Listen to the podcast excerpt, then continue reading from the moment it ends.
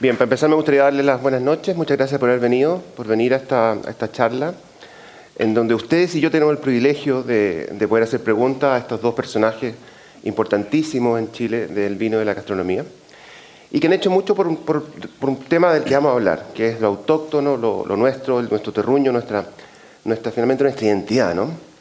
Eh, nos pareció consecuente con la Pilar y con Héctor poner algo auténtico fuera, así que si, alguna vez no hayan probado o si no hayan probado hace mucho tiempo pipeño, hayan dos buenos pipeños afuera, ¿qué les pareció? Distintos, ¿no? Lo interesante era no solamente poner pipeño, sino que también poner arrollado, pebre, cosas que eh, naturalmente o habitualmente o cotidianamente van con ese tipo de, vino. Así que habíamos pensado si ponerlo antes o después, pero fue mejor ponerlo antes, para para dar un contexto, para una especie de, de, marco a, esta conversación que, como les decía, tengo el privilegio, tal como ustedes, de, tener con, con, estos dos personajes. Me gustaría eh, ir directamente al grano y partir con la Pilar, preguntándole una... Hay, una tesis que anda dando vuelta, ¿no? Eh, ustedes saben que hace por lo menos 20 años, 25 años, un par de décadas fácil, eh, ha habido un interés renovado por la gastronomía. Eh, yo desde la, desde, desde, la revista Weekend he visto cómo la sección de gastronomía ha ido ganando espacio. Eh, he visto cómo, sin ir más lejos, mi columna de, vino en el, en, el, en el Weekend tiene como 20 tantos años. Yo la comencé cuando tenía 5 años de edad. Y, y, ha, sido una columna permanente en el tiempo, tal como las críticas de, de los dos críticos de, del Weekend y, y tal como las páginas que nosotros dedicamos a la gastronomía. Es decir, hay un interés creciente, eh, constante al menos, en las últimas dos décadas, sino más. Eh, también, y, aquí quiero detenerme un segundo, tenemos, existe la sensación, o yo tengo la sensación, quizás como periodista, olfateando un poco lo que está pasando, que, em, que hay una cierta, cierta, cierto interés renovado por lo nuestro, por lo autóctono, por nuestra identidad, en muchos ámbitos, ¿no? En muchos ámbitos. Y uno de esos ámbitos es la gastronomía, otro de esos ámbitos es es la cocina. Eh, y me gustaría eh, preguntarle a la Pilar primero que nada, ¿estás de acuerdo con eso? ¿Crees que efectivamente está pasando que la gente está más interesada en saber, eh, en saber de nuestros productos, en saber de nuestra culinaria finalmente? Sí, bueno, antes que nada, gracias por la invitación. Es un honor estar con usted, Master, y con Pato, dos grandes del, del, mundo del vino, cosa que amo. Em, de todas maneras, sí, como dicen los españoles, en buena hora. Eh, algo que teníamos que yo hace 10 años que no pasaba. Eh, mucha gente no tenía idea que es como de esa visión centralizada, así que yo creo que hoy día la gente viaja, las comunicaciones ayudan evidentemente tener, estar en la era de, de en una mano en el celular tener el mundo, evidentemente que ayuda a eso y esa cosa acelerada que dices tú, yo creo que tiene mucho que ver también. ¿Y la gente te pide, eh, te pide que les enseñes, por ejemplo, cómo hacer un terquicán, cómo hacer una bueno, lo que pasa es que yo empecé al revés. Cuando yo empecé a cocinar, me puse dos cosas. Una que fueran, primero, ingredientes chilenos, 100%. O sea, yo nunca he cocinado con soya ni con jengibre. todo lo que yo tenía a la mano, bien, y que, que después se fue acentuando con mi trabajo con los productores. Eh, o sea que siempre yo cociné chileno, entre comillas, y siempre fui como una investigadora o, curiosa, tenía tremenda curiosidad por, por, por, la gente que estaba a mi lado.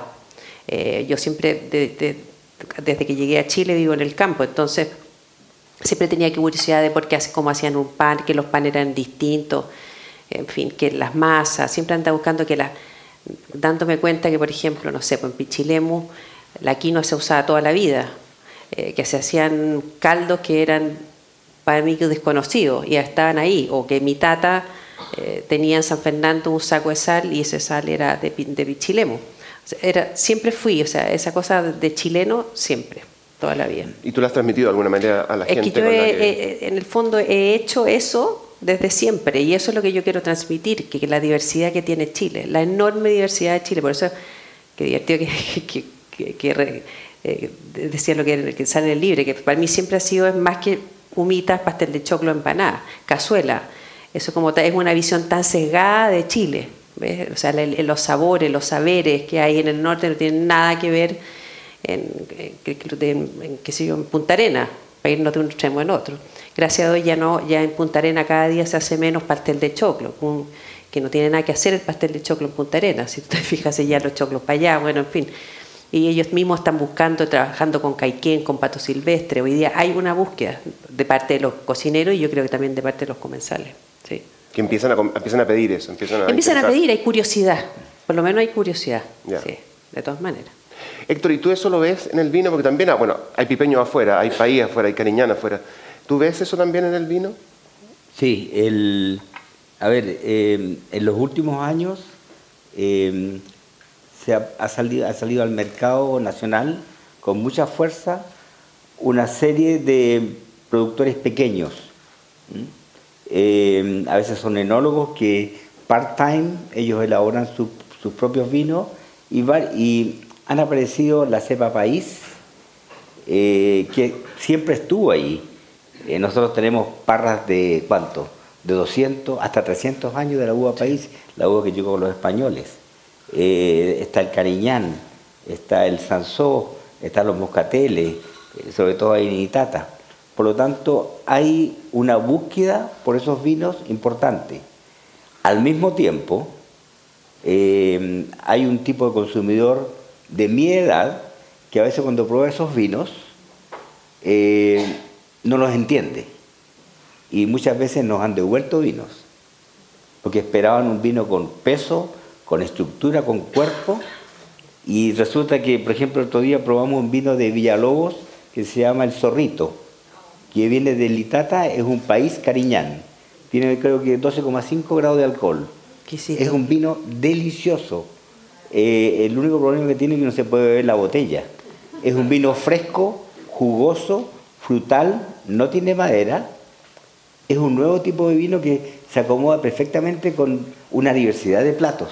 Y sabes que acabo de llegar de Brasil y en Dom, que es uno, de los, yo creo que sí es el restaurante más famoso o más importante en este momento en Latinoamérica, eh, su chef se llama Alex Atala y en el menú de gustación había UPA. Lo que el vino que probamos usted afuera. Sí, yo, no lo, que, y precisamente por lo que dice eh, Máster aquí, que son vinos fáciles y que además juegan muy bien con ese tipo de comida, con el tipo de menú de gustación. Eh, imagínate, tuviéramos en un menú de gustación de 13 tiempos, vinos potentes, en boca gigante, uno al final de queda muerto pero con 12, 12 grados está perfecto. Son vinos jugosos, como son muy, muy, muy... Pero peligroso, como dice aquí. sí, pero, pero son amigables. Además, eh, los periodistas especializados en el vino de todo el mundo, los que vienen a Chile, lo que escriben cuando van de vuelta, están escribiendo pero muchas muy cosas acerca de, la uva país, de los cariñanes que hay, de los salsó, el moscatel, el moscatel aparte de, de, uno piensa en moscatel uva dulce, o sea, vino dulce, ¿no? uno prueba un moscatel de Itata, que es un vino aromático, fresco, con rica acidez, que no tiene que envidiarle a otros chardonnay o sauvignon blanc. Ahora, ¿cómo es el trabajo que, tú como sommelier, primero, y como, también como, como retailer, ¿no? como dueño de la tienda del vino, socio de la tienda del mundo del vino? ¿Cuál es el trabajo que tú tienes que hacer con la gente para, de alguna manera, cambiar el switch? ¿no? Eh, porque hace 10 años atrás, menos, 5 años atrás, eh, poner un vino a 8 mil pesos que debe costar una botella de, AUPA. Eh, la, de litro. la de litro. La de litro. Habría sido imposible. como tú dices, te lo devuelven porque no tiene cuerpo.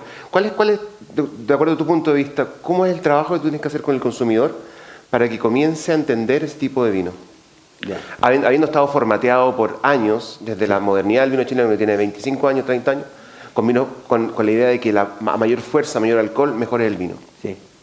No, indudablemente que no es una tarea fácil. ¿ah?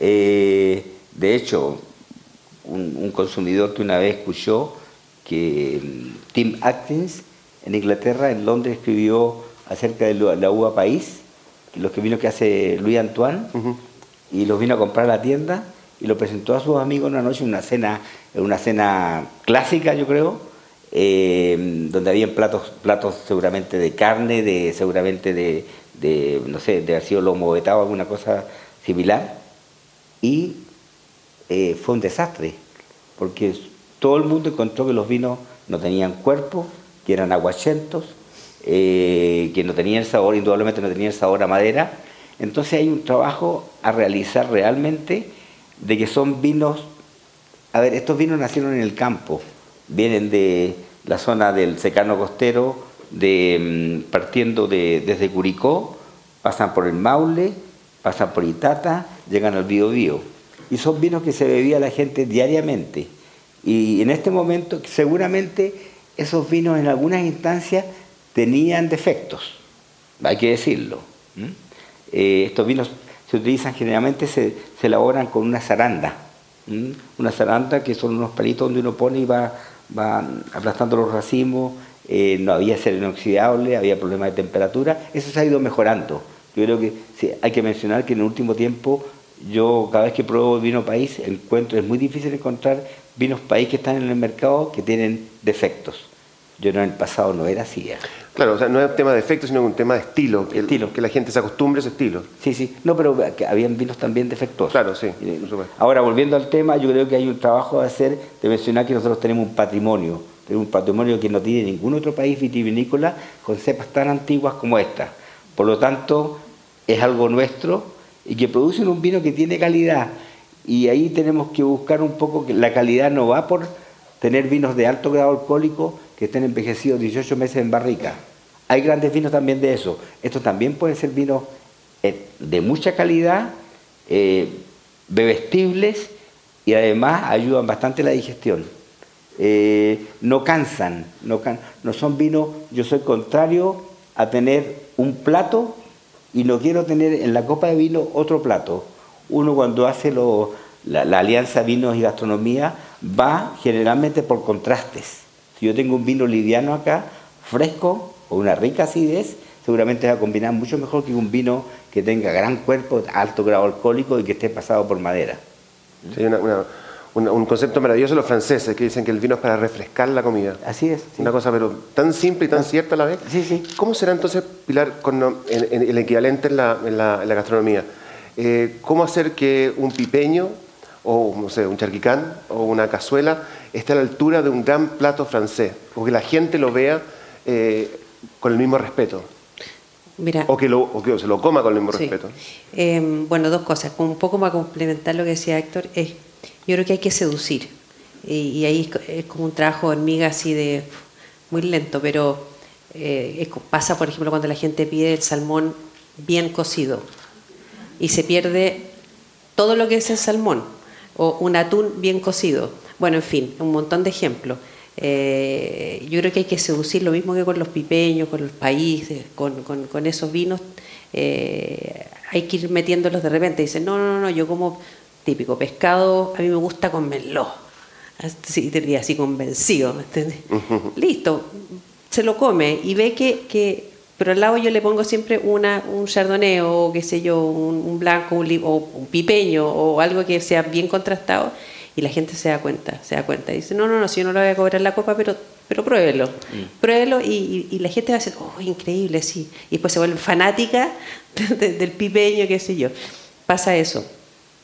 Y yo creo que, que sí, que en Chile estamos, estamos, estamos yo creo que estoy, yo soy más positiva yo soy positiva, yo creo que ya eh, el charquicán, nuestro charquicán tiene otro, otro pelo.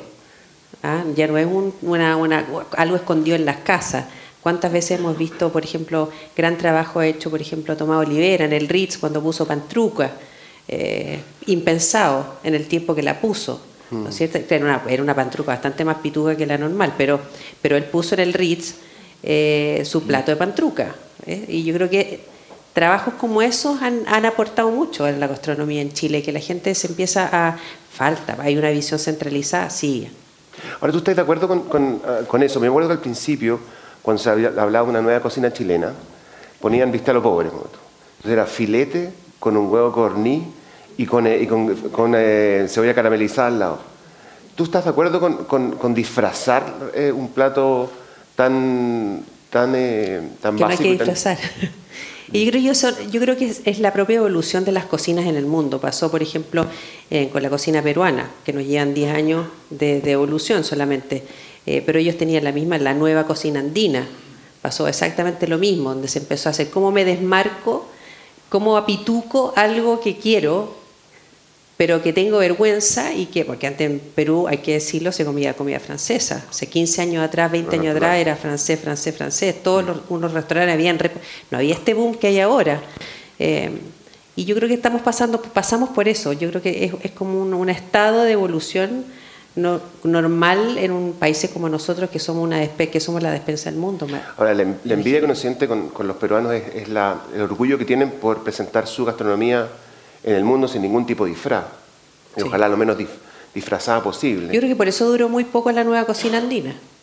En Perú. Porque, claro, porque, era una porque, especie la, de... porque, porque voy a disfrazar algo y yo estoy orgulloso. Uh -huh. O sea, yo paso por eso. Eh, Perdona, eh, Héctor, ¿no pasó lo mismo con los vinos en Chile un tiempo que, que había que, de alguna forma, eh, agradar a un público independiente de que el vino eh, supiera o sabiera o, o, oliera a Chile? Sí, sí.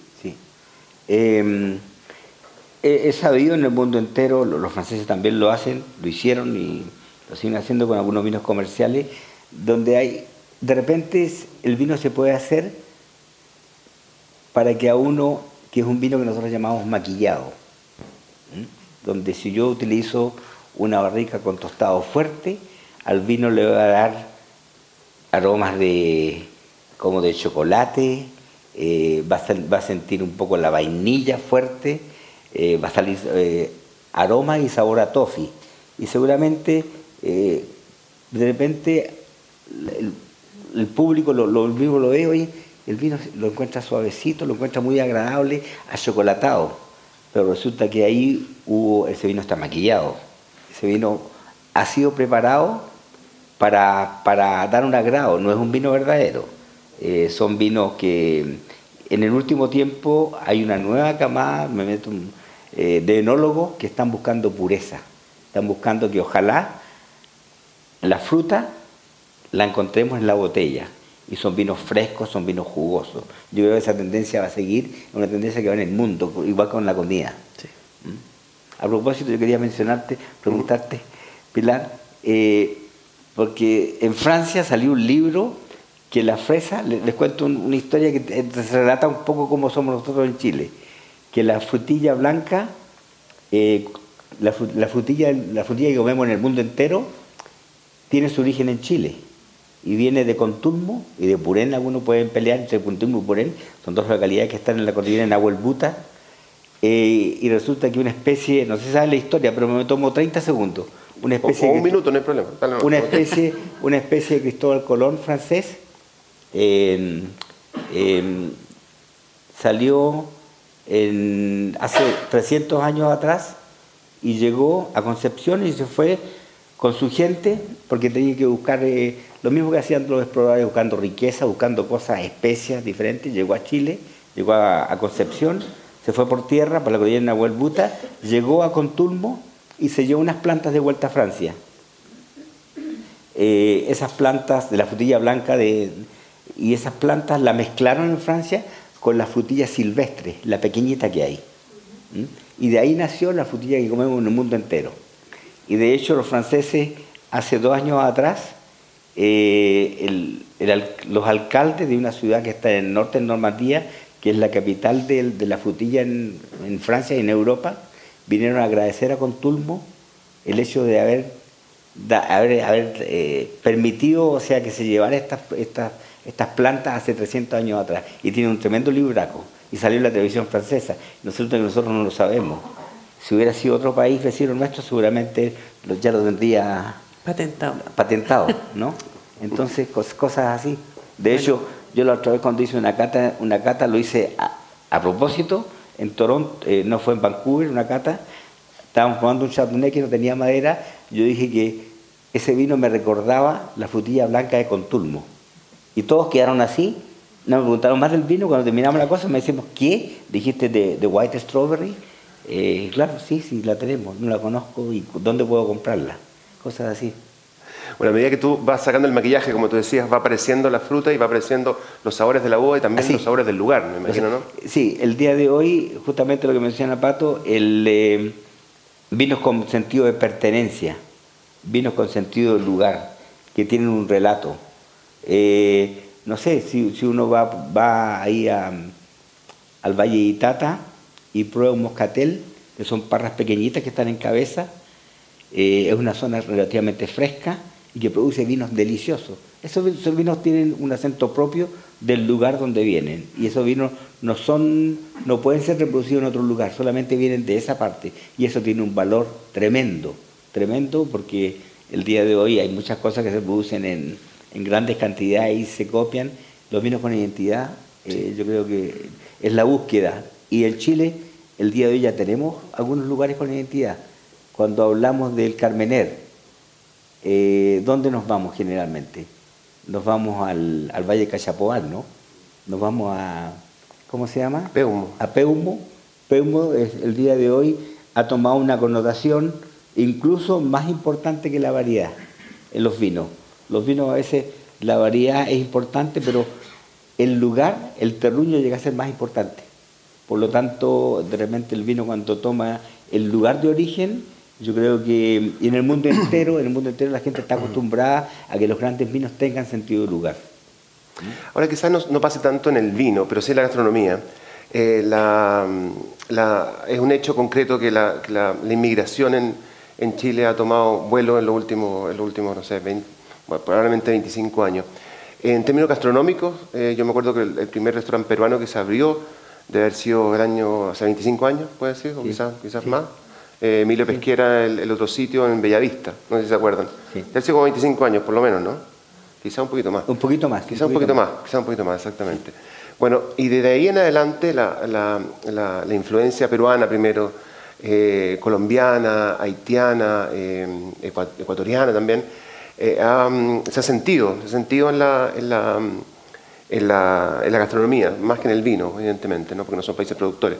Em, eh, Pilar, ¿cómo, se, cómo, cómo tú, tú, tú equilibras eh, la, la búsqueda por lo nuestro con este bombardeo de ceviche, de especias, de, de arepas, de, eh, ¿cómo, cómo, cómo, ¿Cómo tú puedes equilibrar estas dos cosas? Comiendo más chileno, bueno, es obvio.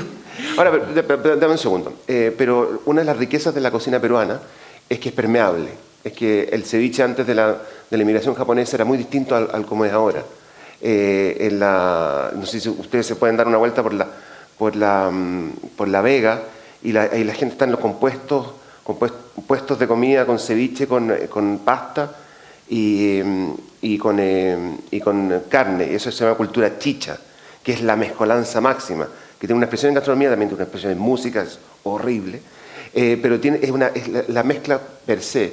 Y los peruanos como que no le tienen miedo a eso. Nosotros, ¿tú crees que le tenemos miedo a que no nos vayan a tocar nuestro charquicán, no le vayan a poner salsa soya porque va a parecer chino? O sea, Tú lo dijiste al comienzo, por eso me estoy agarrando eso. Lo que a mí me da miedo, sí, es que nos olvidemos de nuestras raíces.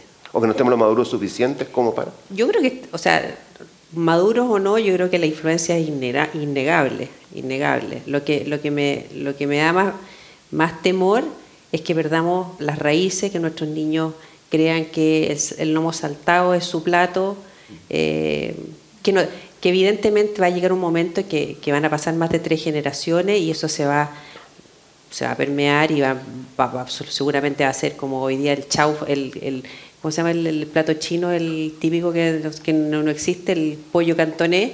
Que claro, que en cantonés, en Cantón no existe ese plato y, y, los chinos lo hacen aquí y no lo hacen en ninguna otra parte. Pero, pero creo que, o sea, hay dos, una parte positiva que yo creo que es tremendamente rico, que, nos, que las influencia, porque va, yo creo que que nos llenemos de otros sabores, de colores y que, que, la gente vaya comiendo y vaya desarrollando sus paladares, lo encuentro genial.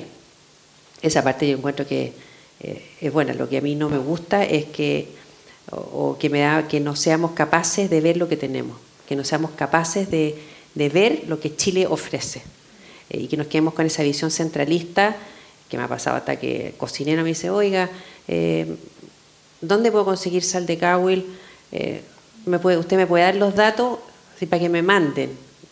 Tú conoces Cahuil, no, pero lo que pasa es que la sal de va a ser el centro de mi restaurante, o sea, va a ser como el, el foco de mi restaurante. O sea, el gallo va a estar poniendo un restaurante con que la sal de es el foco, no conoce Cahuil. Cahuil está a tres horas de Santiago. Entonces, esa, esa parte sí que me preocupa, que no seamos capaces de, de valorar y de ver, realmente de saborear Chile como es.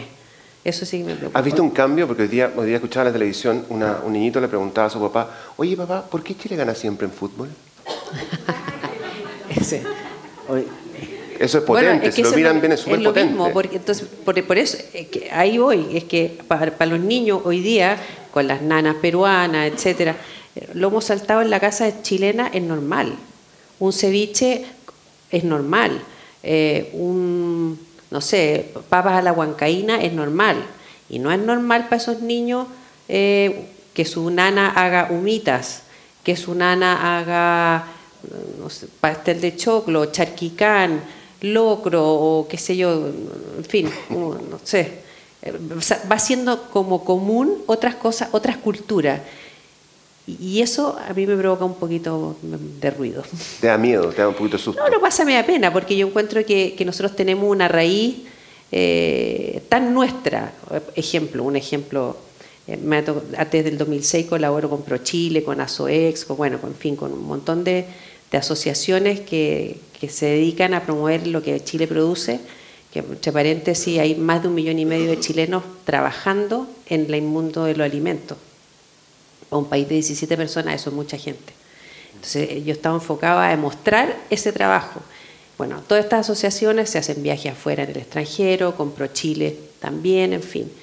Y hay un plato que siempre hago, que lo he hecho en Vietnam, que lo he hecho en Canadá, en, bueno, en fin. Me ha tocado viajar por cinco continentes. Y siempre es algo que la gente se que tú ves las caras y la gente se queda así. Y ese es pulmay. Pulmay es una cosa que ancla la mesa a Chile, donde tú estés, porque es una mezcla de tierra, de mar, de ahumado. Nosotros, Chile es ahumado, Merquén es ahumado. Eh, ahumar en Chile es una cosa muy normal, para nosotros como que está ahí, no, no, no lo vemos, pero ese caldo potente, potente, enjundioso, ojo que nosotros nos llevamos las cosas frescas afuera, pero el resultado de esa mezcla es potente. Y ese cuando uno ve las caras, ese pulmay. Es, es- es bonito ver eso. ¿eh? Entonces, yo creo que hay mucho, hay tanto por descubrir en Chile, por eso fue una de las ideas del libro. De viajar por, la, por las zonas vitivinícolas y ver qué sabores habían ahí. ¿Por qué yo podía, por qué el pipeño con un sanguchito, de- con un arrollado va? Porque son Sí, naturalmente del mismo lugar. ¿Por qué en Elqui el cabrito va a ser natural, por ejemplo, con un cirá de cordillera? Están ahí mismo. Ahora, es con, con el vino, sí, totalmente de acuerdo. Con el vino pasa lo, creo que pasa lo opuesto, porque los chilenos en general tenemos, tenemos que ser muy orgullosos de nuestro vino. Y yo he escuchado muchas veces eh, decir con, con completa seguridad que el vino chileno es el mejor del mundo.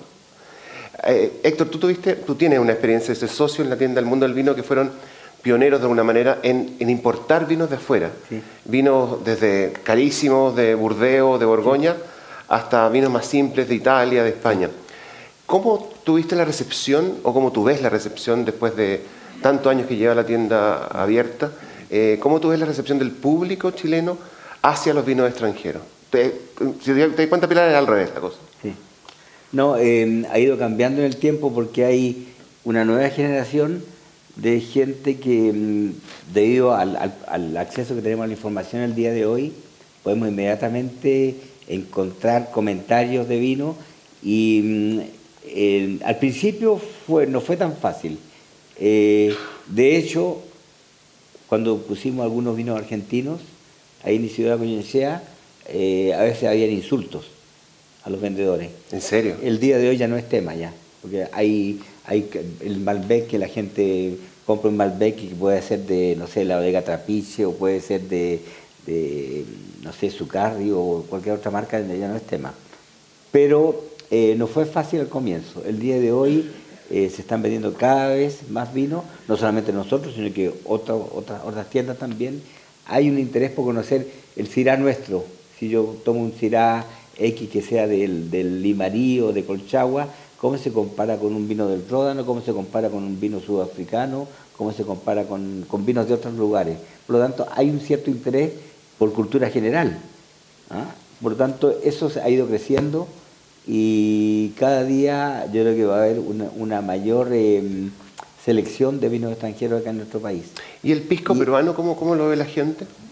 El pisco peruano... Eh, ¿Tiene algún prejuicio, tiene algún problema eh, entre un pisco peruano y pisco chileno? No, no. Yo veo al consumidor porque me paso mi día en restaurante y la gente pide bastante el, el, pisco peruano. Sobre todo, obviamente me refiero principalmente si uno va a la mar o a cualquier parte, generalmente se pide un pisco peruano, generalmente.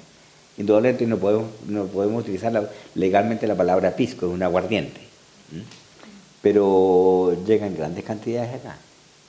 Yo creo que el principal mercado que tiene el pisco peruano, yo creo que está acá en Chile, ¿eh? y está con cifras. Bueno, y los restaurantes también. Sí. Ahora está, está la, la, la, imagen esta de que, de que, el vino chileno es el mejor embajador de, eh, de Chile en el extranjero, ¿no? que hay, una botella en cada mesa que dice Chile. Sí. Y eso suena muy lindo como, como, como, como, como statement, ¿no? como, como, como idea para, para vender el vino y para, para, demostrar lo mucho que ha avanzado el vino en Chile. Pero la realidad es que, es que eh, el, vino chileno, el embajador que nosotros tenemos como vino chileno, es considerado barato y bueno. Es decir, el vino de todos los días, el vino, el vino que, que, no tiene nada que hacer con el gran vino francés, que sí, es el gran embajador con, con, con, con smoking y, serio y señor que todo el mundo lo respeta. Em, ¿Tú qué opinas de eso, de eso Héctor? ¿Cómo ves tú eso? Tenemos una lucha constante. Eh, es la, gran pelea que tenemos en el extranjero es que el consumidor que compra un vino de 20 mm, dólares hacia abajo seguramente va a comprar chileno, porque se encuentra tremenda calidad, tremenda calidad que no va a encontrar en Francia, no va a encontrar en Italia, no va a encontrar en España, en mi opinión. Pero ¿qué sucede si él tiene una ocasión especial? De hecho, me pasó un amigo mío, yo fui el eh, padrino del matrimonio en Londres y me dijo, me, dijo al principio, yo no voy a servir vino chileno. ¿Y tú sabes por qué? Me dijo, sí, por la percepción de la marca. Porque en los años 90, cuando entraron los vinos chilenos a los mercados, entraron a un precio bajo. Por lo tanto, eran vinos más de supermercados eh, y ahí quedamos con, con, el, con, el, con la frente acá bueno pero barato. Entonces la gente se cambia inmediatamente, si va a gastar más de 20 dólares o 30 dólares, y se va a Francia, se va a España, a Italia, por supuesto, los bruneros Montalchilo son conocidos en el mundo entero. Tenemos una, tremenda pelea, ahí hay varios, hay viñas que están haciendo un buen trabajo de difusión del vino chileno, comparándolo con los grandes vinos de otros países, lo que hace Eduardo Chadwick y otras personas más. Y tenemos grandes vinos, ¿eh? yo creo que si pongo no sé, por nombrar un vino, el, Chadwick. El, el, Chadwick o el Melchor 2013, que es un año clásico, yo creo no tiene nadie en en los grandes O sea que para ti es un problema eminentemente de marketing. Es marketing, es, un problema de posicionamiento en la marca país, y no solamente el vino, sino en la marca país. Pilar, tú desde la gastronomía, ¿cómo se ve eh, este, este avance de, o, cómo se ve la industria del vino? ¿Cómo, cómo desde la gastronomía, desde tu punto de vista, cómo se ve em, eh, la industria del vino y su, sobre, todo su penetración en los mercados eh, externos. ¿Cómo lo ven ustedes? Es que yo creo que no tenemos mejor embajador. O sea, el, vino es lejos nuestro mejor embajador. O sea, eso es percibido. Ay, chilena, hoy qué rico vino. O sea, eso es. Eh, va de la mano. Y ahora vamos por primera vez en la historia de Chile eh, se fueron nombrados estos embajadores oficiales del país. Eh, se nombraron a dos cocineros, uno de ellos soy yo, a mucha honra, así que estoy muy orgullosa. Y vamos a ir viajando con un sommelier chileno. Entonces vamos a ir en pareja a presentar la gastronomía chilena. Se van a hacer dos rutas, una en Asia y otra en, América. Así que vamos a ir con mucho más fuerza, estamos haciendo como una especie de selección nacional sí. Ah, estamos trabajando en la selección de vino, eh, precisamente en hacer este relato, este plan de marketing, eh, porque va a ser a la prensa, 100% a prensa y a, compradores. Y yo creo que falta eso, falta más trabajo en equipo. Ayer cuando era la roja, cuando estaban todos así, ¿ah? mm. ante los penales, eso nos falta. Mm. O sea, eh, eso nos falta, la unión entre la comida y el vino. El vino no puede andar solo por la vida no voy a andar solo. O sea, la cantidad, nosotros somos productores de alimentos, somos uno de los 10 más importantes en el mundo. Eh, dentro de eso es el vino. Entonces, andar el vino y la comida fuera, cuando los dos conviven en una mesa, es bastante absurdo. Yo creo que la industria del vino lo está entendiendo así. Sí, a mí, a mí me encanta ver cuando llega eh, una persona de acá de Chile que recibe extranjeros y va a cualquier tienda que sea nuestra, la competencia no importa, o va a un supermercado y él asume el rol de, De explicar la sí. historia, por ejemplo, del Carmenera. A mí me encanta, y lo veo casi siempre, porque sabe, eso, eso es empoderarse, eso es empoderarse y nosotros necesitamos, yo creo que en el país, si nosotros nos comparamos con los otros países productores, somos los que menos visitamos nuestros propios viñedos como panorama, como visita. Y eso es tremendo. Eso es Es tremendo. tremendo, sí, porque si uno va a. Estados Unidos, en California, está lleno, los gringos ellos van a visitar sus viñedos y, y nosotros no. Yo creo que ahí hay un trabajo importante Sí. a realizar de... no- nosotros somos cómodos, ¿ah? no, no, nos gusta movernos en el auto y llegar a, ojalá, y yo creo que hay que, hay que hacer kilómetros y para, para empoderarnos un poco y convertirnos un poquito en, en, en, eh, embajadores, embajadores hay una tarea. A mí, a mí me da. Les cuento una historia del vino. Una vez yo estaba en la, el norte de la Borgoña, en Chablis, y cerquita, un poco más abajo, está la otra parte de los vinos blancos famosos. Chablis, un vino blanco que se hace en Chardonnay. Y me preguntó el señor, ¿dónde iba después? Yo le dije, voy a Pouilly Montrachet, que estaba allá. ¿A dónde va a ir? ¿Para qué? No pierdas el tiempo. Ellos, ahí era, era así él. Su lugar, su pueblo, y uno le pregunta a la gente ahí, son bastante localistas. Son, son localistas totales pero él me dijo, no vayas para allá porque no, no, vale la pena el viaje. Increíble. O sea, ellos están, nosotros nos falta un poquito tomar ese sentido de la identidad.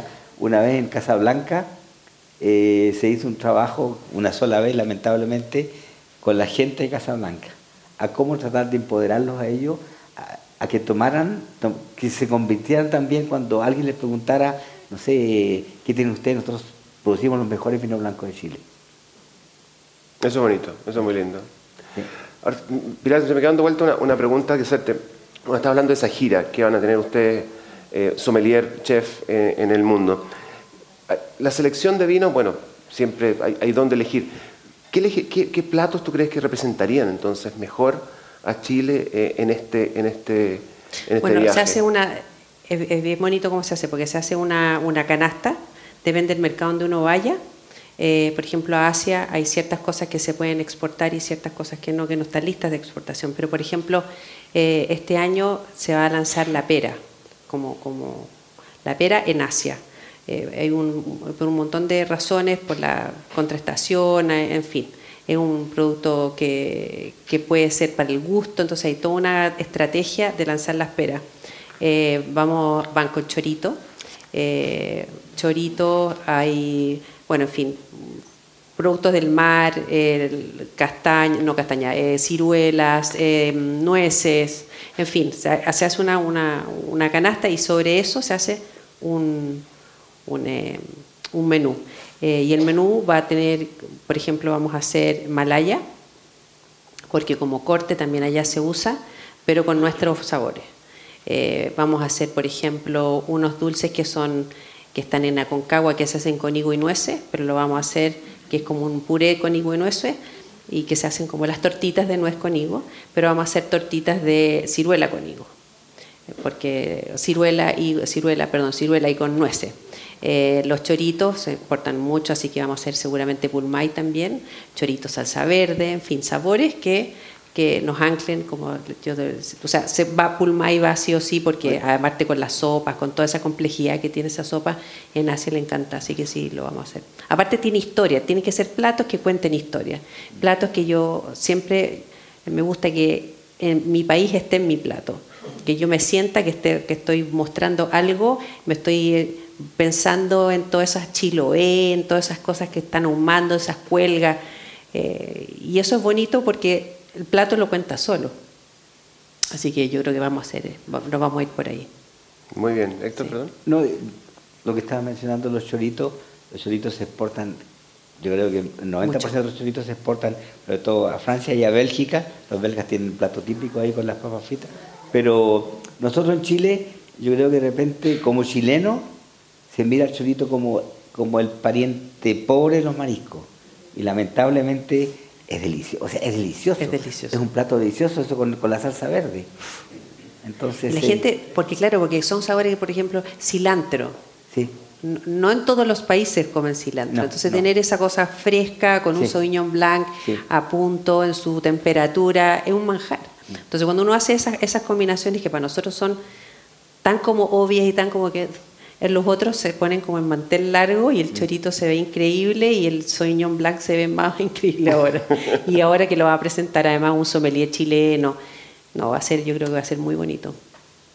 Vamos a, vamos a pasar un rato más a las preguntas, pero antes quiero, que- quiero tocar dos temas que, que a mí personalmente me interesan mucho y quiero saber un poco, conocer la opinión de usted. Eh, en vino, Héctor, la cotidianidad. lo, eh, el, el consumo en vino ha bajado mucho. Después vamos a hablar de la comida, que también yo creo que es tiene un, un equivalente, un, un paralelo a eso. En vino el consumo ha bajado dramáticamente, como en todas partes del mundo. ¿ah? No, no es, no es un fenómeno chileno nomás. En Chile se consumían, no sé, 45 litros. 60. 60 eh, al, al año y ahora se consumen eh, 15, se consumen 12 12. 12, 12, 12 litros al año es, un- es un, eh, es un, eh, un, eh, una, un- una baja dramática pero que es equivalente a lo que pasa en España en España aún es más dramático de 100 ahora están en 15 o sea es, es bien complicado Eh, ¿cómo, se, ¿cómo se puede eh, revertir esa situación? ¿tú crees que están los tiempos para parar a la hora del almuerzo y tomarse una botella de vino? No, quizás no de vino, pero una copa de vino sí. Una copa de vino. Porque nosotros en Chile el, el patrón de consumo es, eh, yo lo veo, lo, veo, lo veo todos los días en los restaurantes a mediodía, no hay vino en las mesas. Hay Coca-Cola, hay bebidas, hay bebidas con una cantidad de azúcar increíble, pero um, no, no, hay, no hay vino. Nosotros ahí tratamos de implementar en varios lugares vino por copa, una copa de vino, porque existen sistemas que permiten eh, con gas inerte mantener la- las botellas perfe- en perfectas condiciones. Por lo tanto, yo creo que el vino por copa es uno, una de, la- de, la- de las maneras de, de poder eh, poco a poco a que la gente consuma. Una copa de vino te permite perfectamente seguir trabajando la tarde sin ningún problema. Porque el consumo de vino se, está para el viernes, sábado y domingo, generalmente. No hay un consumo cotidiano. Eh, hay una tarea, hay restaurantes, cada, cada día hay una mejor selección de vino en los restaurantes y lo que más se está vendiendo ahora eh, está cambiando de a poco, ¿ah? es el vino por copas. El vino por copas eh, es importantísimo el día de hoy, la salida que se les da. Y, además yo puedo elegir, puedo, puedo, puedo tomarme un sauvignon blanco con una entrada de, de marisco, de pescado y puedo elegir yo después otro vino tinto, etcétera. En ese sentido, la, la- creo que la gente joven, o sea, la gente- la- los consumidores que están entrando al mercado, Sí. tienen mucho que decir.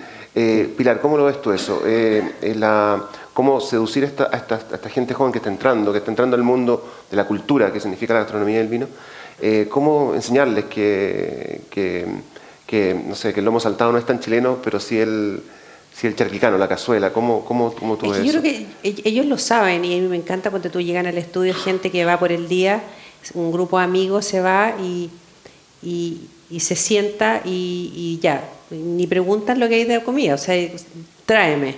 Yo creo que hay una, hay una, hay una gran cantidad de jóvenes que está que están, que necesita saber, está curioso, está curioso de saber y de conocer y ayudan por supuesto a todos estos programas que están en la tele, que están saliendo, eh, programas fantásticos como, como el de Chicali, que Plato Único, que para mí es uno de los programas más mejor hechos que del último tiempo en, dentro de la gastronomía de Chile, que muestran, lo han visto, que salen los chupes, después salen las cazuelas, después salen. Y, y- y la gente lo ve, la gente, lo- la gente joven. Yo creo que el gran público de ese programa es la gente joven. O sea, yo creo que está, yo soy positiva, positiva que, que, que la gente está, la gente joven tiene, como te digo, esto que tener el mundo aquí y, y viaja y va y viene y los festivales y hay todo como un mundo eh, de seguidores que yo lo veo en Instagram, no sé qué, y que te están preguntando, ay, qué rico, y el, y el- yo creo que sí, que hay una... También ellos le dan cabida, obviamente, al lomo saltado y a todo eso, sí, es una cosa, no sé, mía nomás, que, que me, me encantaría que se comiera menos lomo saltado y más charquicán. Charquicán. Y el charquicán es un plato súper complejo de hacer. O sea, como técnica, es, no, no llegaría a ser todo, o sea, tiene su complejidad y es un, un plato que yo creo que sería un plato perfecto para un examen final de, de gastronomía, por ejemplo. ¿Y con qué vino? un chaquicán? Chaquicán, lo que tenemos aquí afuera me encanta. sí, perfectamente, perfectamente el, el chaquicán eh, con, con un país, con un país delicioso. Delicioso. Aún con huevo encima. perfecto, perfecto, ni un problema. La otra vez ahí en Cauquenes eh, había un sándwich de, mm, de lengua. Exquisito. Y en Cauquenes la, la variedad, la variedad hay mucho cariñán.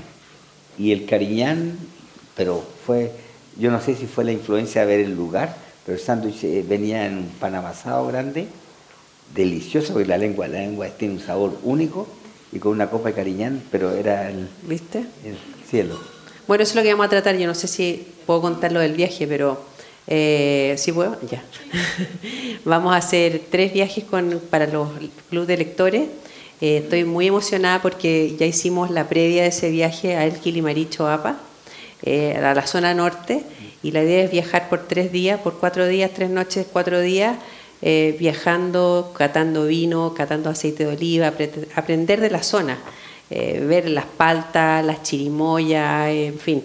Eh, incluir, vamos a incluir una clase de cocina ¿Cuándo, al final. ¿Cuándo? Eh, en agosto. Agosto di- 18. 18 al 21 de agosto, buenísimo. Eh, lo pasamos muy increíble, ir a donde están los, los ostiones, a Tongoy, después nos vamos a Elqui, a ver, por ejemplo, una, una viña a 2.200 metros de altura. Ah, van a ir a- al al Coguas. Coguas. Vamos a ir al Coguas, una- un, un proyecto inédito. Una, una cava, yo creo que la cava, la cava subterránea bonita. más bonita del país.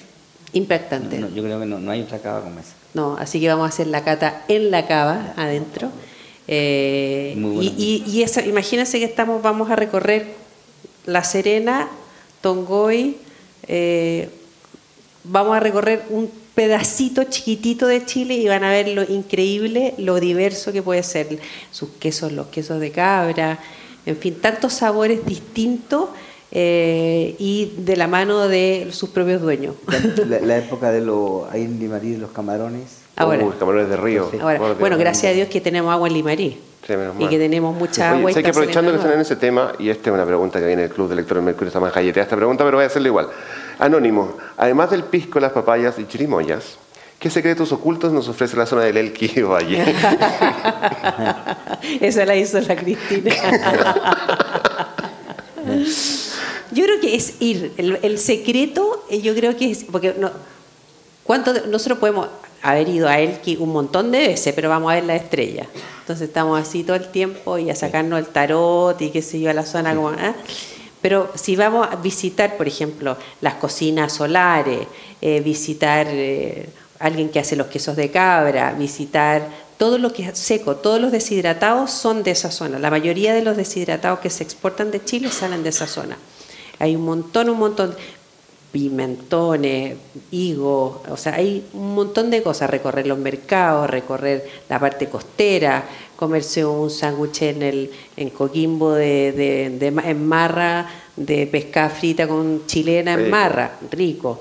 Eh, un ostión en el bote con un chorrito de limón, increíble. Son cosas tan va más allá del ingrediente. Yo creo que hay que vivir Chile. Eso, eso esa es la invitación de este viaje. Es de verdad hemos comido todo, hemos comido ostiones, pero comerse un ostión recién abierto con un chorrito de limón arriba de un barco en Coquimbo, increíble. O visitar Alcohuas, que es una, una, un proyecto que es fenomenal. 2200, estar a 2200 metros de altura, catando un vino increíble, Sí. espectacular, en esa cava. No. Y eso son más, más que los ingredientes, son las experiencias. ¿Te puedo hacer una pregunta? Por favor, el, eh, dentro de los pescados que nosotros tenemos en Chile, allá en, más al norte, en Caldera, en Coquimbo también, hay pescados de roca. Te pregunto a ti, pescado de roca, no sé, el vilagay o pintacha, Vilagay, sol, ya, es, todo eso... los eh, vamos a ver y vamos a cocinar con sí, ellos. ya, oh. Sí, rico, porque son hasta, hasta cuándo con la pescada, con la pobre reineta que la tenemos agotada. Sí, ah, pero hay, acá, acá en Santiago Basta hay la que pobre. trabajan eh, vieja, vilagay, rollizo, que trabajan un Cabrilla. poco- cabri- la cabrilla también. Sí, Delicioso. peje perro, Ya. Pez vieja. que son, son, son pescados que hacen unos caldos increíbles, demasiado, demasiado infundiosos. Entonces, yo creo que estos viajes, experimentar Chile, eh, yo creo que eso es la clave, más que ver, ir en la época de los hongos, por ejemplo, en mayo hay que salir a ver hongos. En mayo es la época del aceite de oliva, cuando se cosecha el aceite de oliva, ir a una almazara sentir el olor del aceite de oliva, ver qué es lo que es una buena aceite de oliva, un mal aceite de oliva y ver que tenemos un aceite de oliva extraordinario. ¿Y cuántos días el viaje? ¿Ese viaje? no, no, van a ser, es bien agotador, pero va a ser muy bonito. Son tres noches y cuatro días. Igual está bien. Igual bien, sí. Tengo dos preguntas eh, que son más o menos van por la misma dirección. Eh, son para Héctor, Fernando Schott y Camila Gallego. Fernando pregunta, más allá de la historia emotiva y la novedad de descubrir nuevamente variedades como país, ¿cuál es la proyección que tienen en el mercado en Chile y en el mundo a, mediano plazo? Y Camila Gallego hace una pregunta similar. ¿Ve al mercado internacional receptivo a las cepas tradicionales como país y moscatel? El mercado internacional, eh, les cuento, por ejemplo, en, Nueva York eh, hay una serie de restaurantes y ahí gracias también al trabajo que ha hecho los sommeliers de allá, se encuentran país encuentra Cariñán y poco a poco se ha ido difundiendo.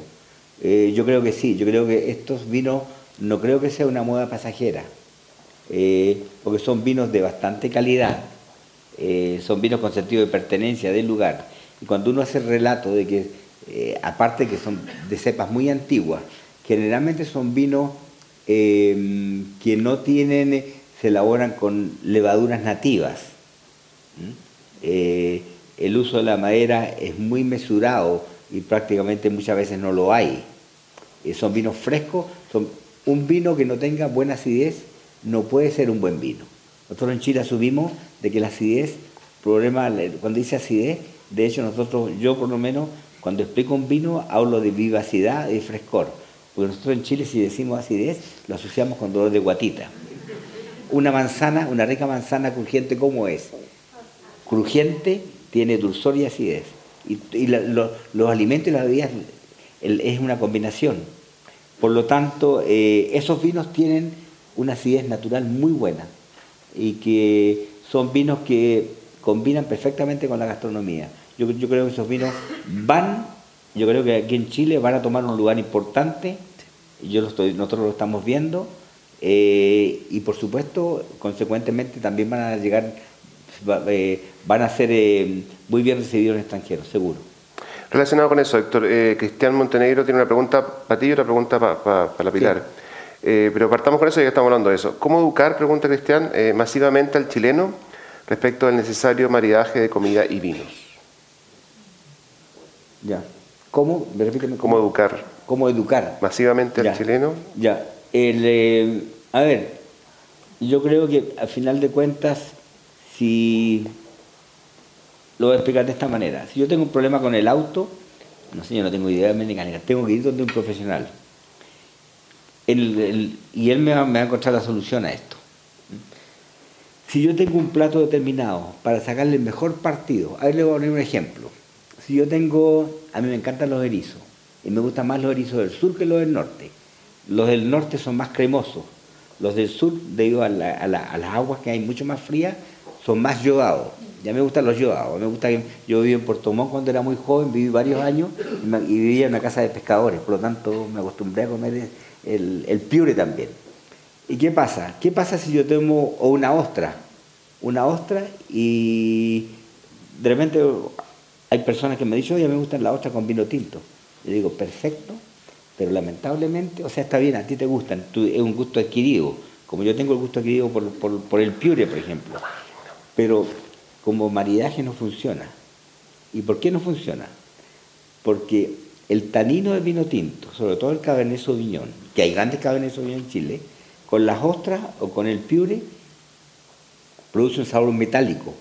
El tanino del vino tinto con el yodo y produce un sabor metálico que me destroza el vino tinto. ¿Mm? Y es el tanino del vino tinto. Y como los blancos son bajos en tanino, son los aliados naturales. Esa es la explicación lógica que tiene de por qué pescado y marisco genera. Con pescados yo puedo poner vinos tintos, indudablemente. Eh, los AUPA, país o algunos. Hay varias variedades que podemos utilizar. Entonces, eh, yo creo que hay una, hay una lógica para sacar mejor partido al plato que yo estoy, que tengo ahí. Hay ciertas alianzas que funcionan mejor. Por ejemplo, un Sauvignon blanco, ¿por qué al pescado, a una fritura, nosotros le ponemos limón? La explicación básica es porque la fritura produce, hay una grasitud, y yo rompo la grasitud, ¿cómo la rompo? Con limón. Eh, en otros países que no, hay limón, nosotros tenemos limones acá, le ponen vinagre al pescado. Eh, pero yo tengo el Sauvignon blanco también, el Sauvignon blanco también me ayuda a cortar la grasitud de esa fritura. Y funciona bastante bien. Entonces, yo creo que hay que darle un razonamiento un poquito sin, sin, sin, sin dar la lata, pero explicarle por qué funciona a veces un plato determinado con un componente que es literalmente opuesto o a veces puede ser similar en carácter. ¿Mm? Hay, hay, un poquito ir explicando eso. La segunda parte de la, pregunta eh, era papilar. Eh, lo hemos tocado tangencialmente este tema, pero, pero sería bueno eh, ponerlo en, in situ. te pregunta Cristian, ¿le ves las posibilidades a la gastronomía chilena como modelo de negocio exportable, tal como lo ha logrado con gran éxito Perú? Y yo voy a complementar esta pregunta pidiéndote, ¿tú cuánto crees que nos falta en, en, la, en, la, línea de tiempo para llegar a, si es que alguna vez vamos a llegar a lo que ha hecho Perú? Son, son realidades distintas. Em, Perú tiene otras influencias que son muy distintas. Acuérdate que nosotros tenemos cordillera, mar, desierto, Antártica. Eso nos hace ser una isla. Eh, recién estamos recibiendo inmigrantes, estamos hablando hace 20 años inmigrantes. Eh, los primeros inmigrantes que están, que se sabe, aparte de los españoles, que son los árabes, yo nunca, no sé por qué nosotros no comemos más eh, rollitos de parra. O sea, anillitos envueltos, todas esas cosas ricas que no, no, tengo idea por qué se encapsularon en nuestra historia y no, y, y, no hay. Yo no sé si, si. Yo creo que tenemos que sacarle provecho a la gran despensa que tenemos. Yo creo que muy poca gente se da cuenta de la despensa que es Chile, que tenemos cuatro estaciones marcadas, que no tenemos, que somos un país sano, que por estas barreras naturales no tenemos absolutamente ninguna enfermedad. nuestros, nuestros productos son absolutamente sanos. Eh, somos, tenemos productos de primerísima, de primerísima calidad, eh, de Arica a Puntanera. Yo creo que eso es nuestra batalla, nuestra, nuestra, como nuestro caballito de batalla, eh, es crear una, gastronomía alrededor de eso y yo creo que no, no sé si nos falta tiempo, avanza mucho más rápido de lo que yo pensé.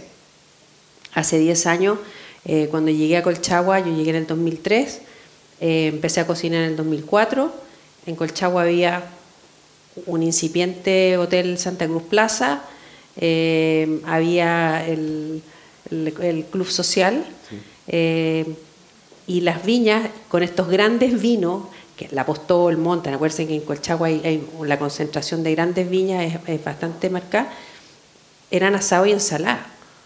O sea, ese, con eso recibían a los compradores, a los críticos. Eh, era bien impactante. Yo venía de, de, de Francia, donde se hablaba de maridaje, de, que este año el bulloalé era increíble para los pescados, que era más fresco, y esa conversación era en la feria. Y yo decía, ¿por qué en Chile no hay esta conversación? No hay esta conversación en la feria. Yo creo que ha ido avanzando muy, muy, muy rápido. Hoy día ya Colchagua es otro, se ha desarrollado el turismo un montón. Eh, yo creo que nos falta, nos falta, vamos avanzando más rápido de lo que yo pensé. Ahora, si vamos a lograr ser eh, una gastronomía como afuera, como el ceviche. Eh, no sé si vamos a lograr eso, yo creo que no, no, no, no tenemos por qué hacer lo mismo. Yo creo que tenemos una... Una vez Ferran Adrià vino y nos preguntó a un grupo de, de, que nos juntamos de cocineros, si yo no entiendo por qué ustedes no tienen una cocina alrededor de la cereza. Y nosotros sí. ¿Por qué no? Porque ellos tienen, comen cereza gracias a nosotros en enero, en diciembre. O sea, nosotros no hemos desarrollado alrededor de nuestros productos la gastronomía. Entonces, hay, de repente uno va a, Chiloé y hay un ceviche peruano con jengibre y preparaciones con aceite, con, soya, por ejemplo. ¿Ve? Entonces, como que tenemos que, yo creo que todos, darnos la vuelta de tuerca y decir y viajar por Chile. Mientras nosotros no comamos chileno, eso jamás va a suceder. Pilar, ahora que mencionas cereza, cuando uno va a la feria, eh, a mí me encanta cuando le ponen cereza de romeral. Sí, claro.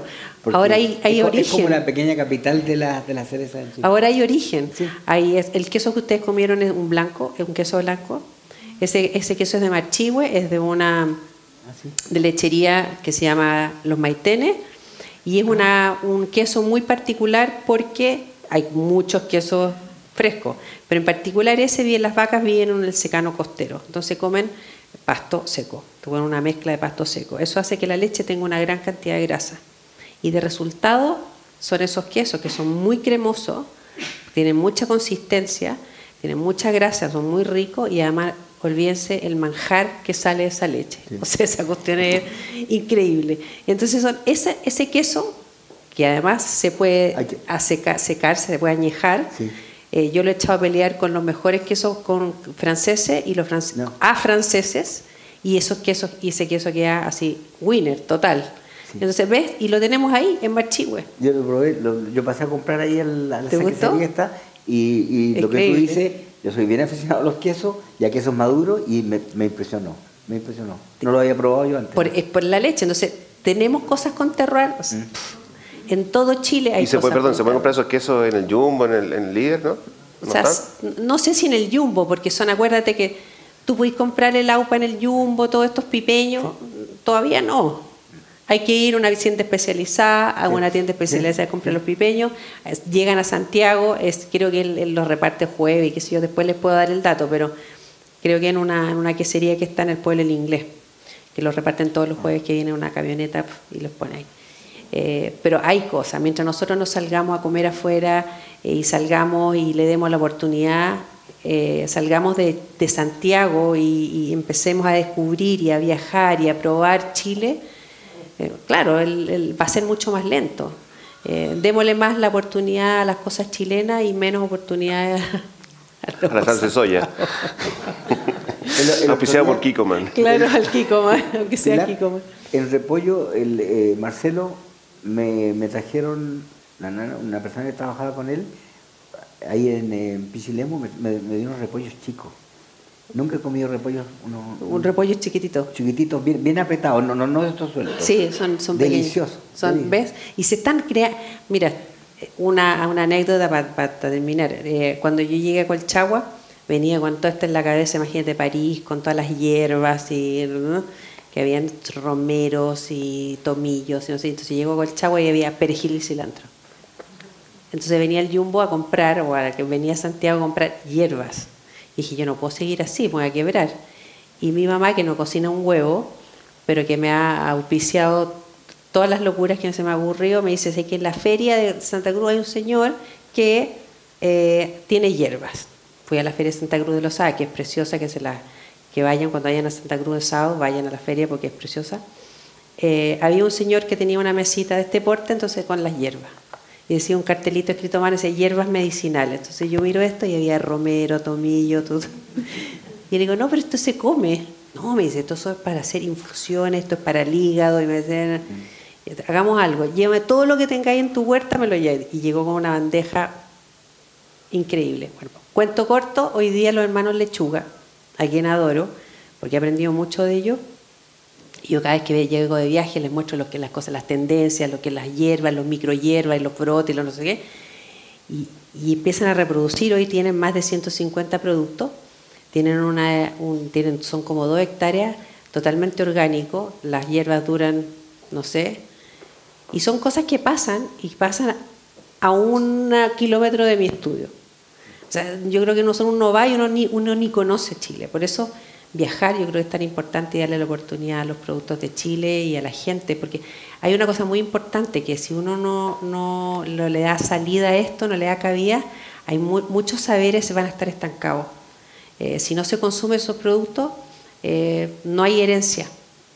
No hay herencia. Está pasando con la sal, por ejemplo, que son 100 personas que trabajan, son 100 familias alrededor que trabajan de la sal de Cahuil, eh, que yo creo que es uno de los ingredientes precolombinos chilenos, que es la, la misma forma que se produjo hace 500 años cuando llegaron los españoles. Hay, hay indicios, hay literatura que dice que habían un montecitos blancos, de qué sé yo. Eh, es la única salina activa de Latinoamérica. Creo que hay una en Colombia y otra en Brasil.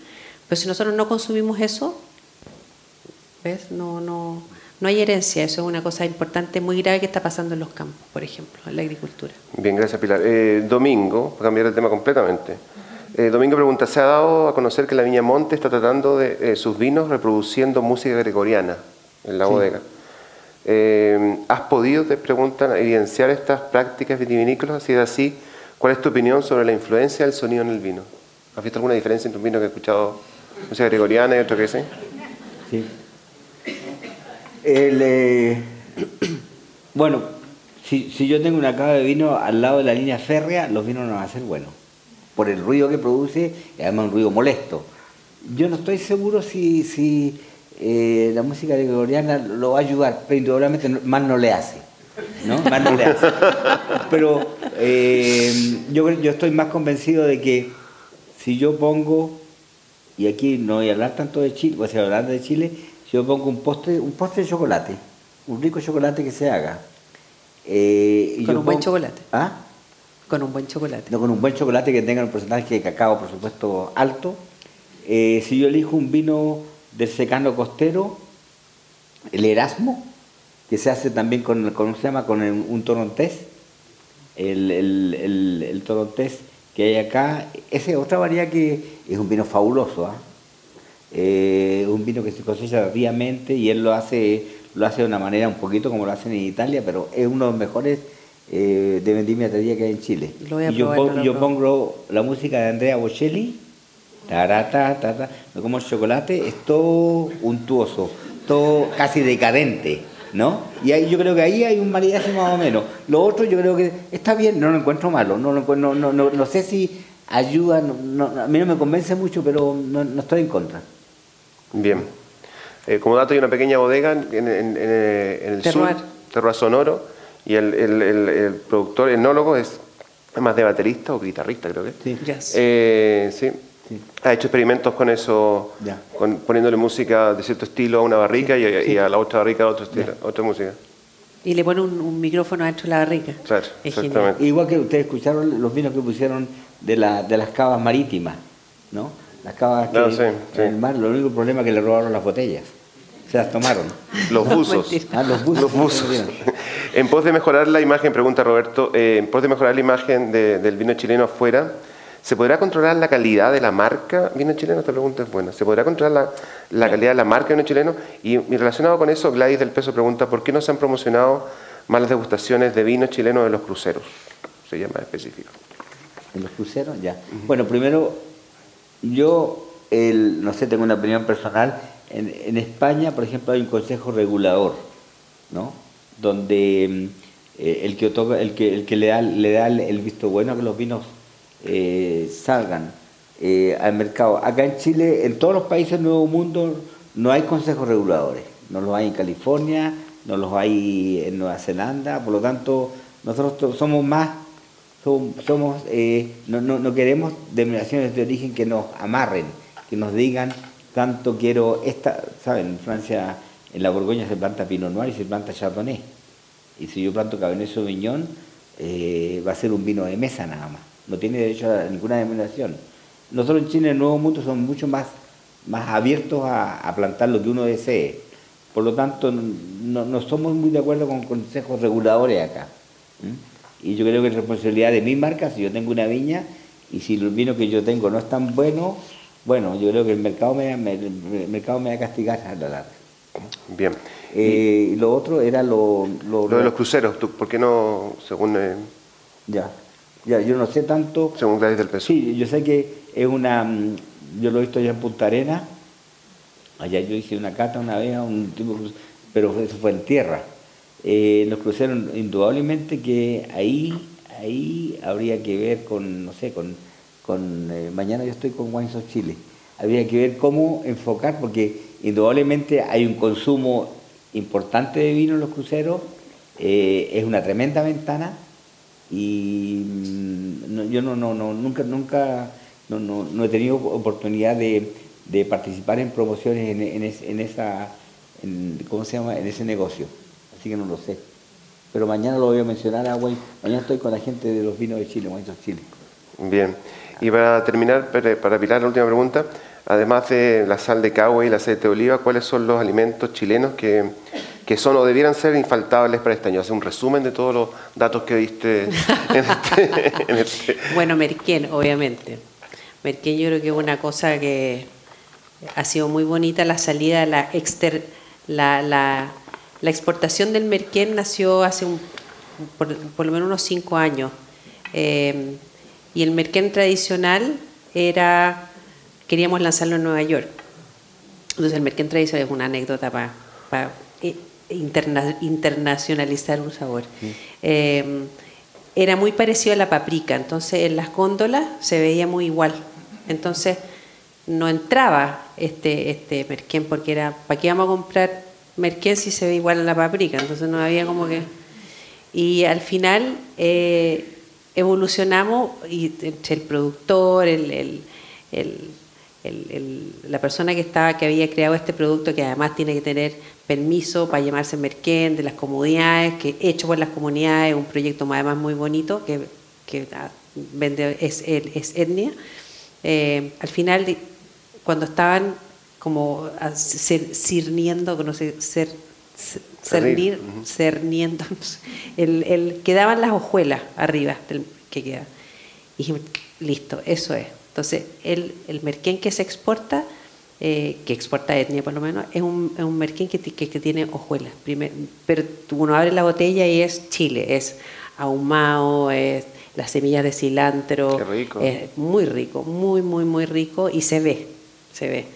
Y lo mismo hace con la, por ejemplo, con la rica rica, eh, tiene pétalos de rosa, tiene un montón de productos que tienen como, son chilenos, que son, las, son de Atacama, en fin, está haciendo un proyecto re bonito de, las mieles, las mieles de Ulmo, tenemos tantos mieles uniflorales en Chile, que también que tienen con gustos tan, tan, tan particulares. Eh, eh, hay tanto, hay tanta, yo creo que hay que salir, hay que agarrar el auto, ahora que hay vuelos a Lucas, hay que, puro viajar por Chile y, y, yo creo que hay que vivir Chile, experimentar Chile, atreverse, no ir a Atacama y comer pizza. Démosle la chance y comemos, comamos algún, algún calapurca, comprar, probar, hay que probar, hay que probar y experimentar y probar. Los mercados son una fuente de inspiración para mí increíble en todo el mundo, en Chile también. Yo creo que la ostra de borde negro, yo creo que por favor si uno va a Chiloé, yo lamentablemente yo fui a Chiloé y comí ostra de borde negro, pero una parte de una isla que fue me ofrecieron la ostra japonesa. Y yo yo o sea, no, le, le, dije, no, no, no, porque es una ostra que es para cocinarla y no para servirla cruda, es cremosa. No, es muy grande también. No, tiene el lado, el lado, mineral que tiene la ostra, tiene la ostra de oro negro, chilena. Es muy y yo creo que la ostra chilena no tiene nada que envidiar a ninguna ostra del mundo, el sabor que tiene. Bueno, voy a tener que tener a estos dos, pues si no, yo ya estoy muerto, a menos usted. Eh, quiero agradecer a Héctor, a, a la Pilar, por habernos compartido toda su experiencia y su, su idea. Y gracias a ustedes por habernos acompañado. Muchas gracias.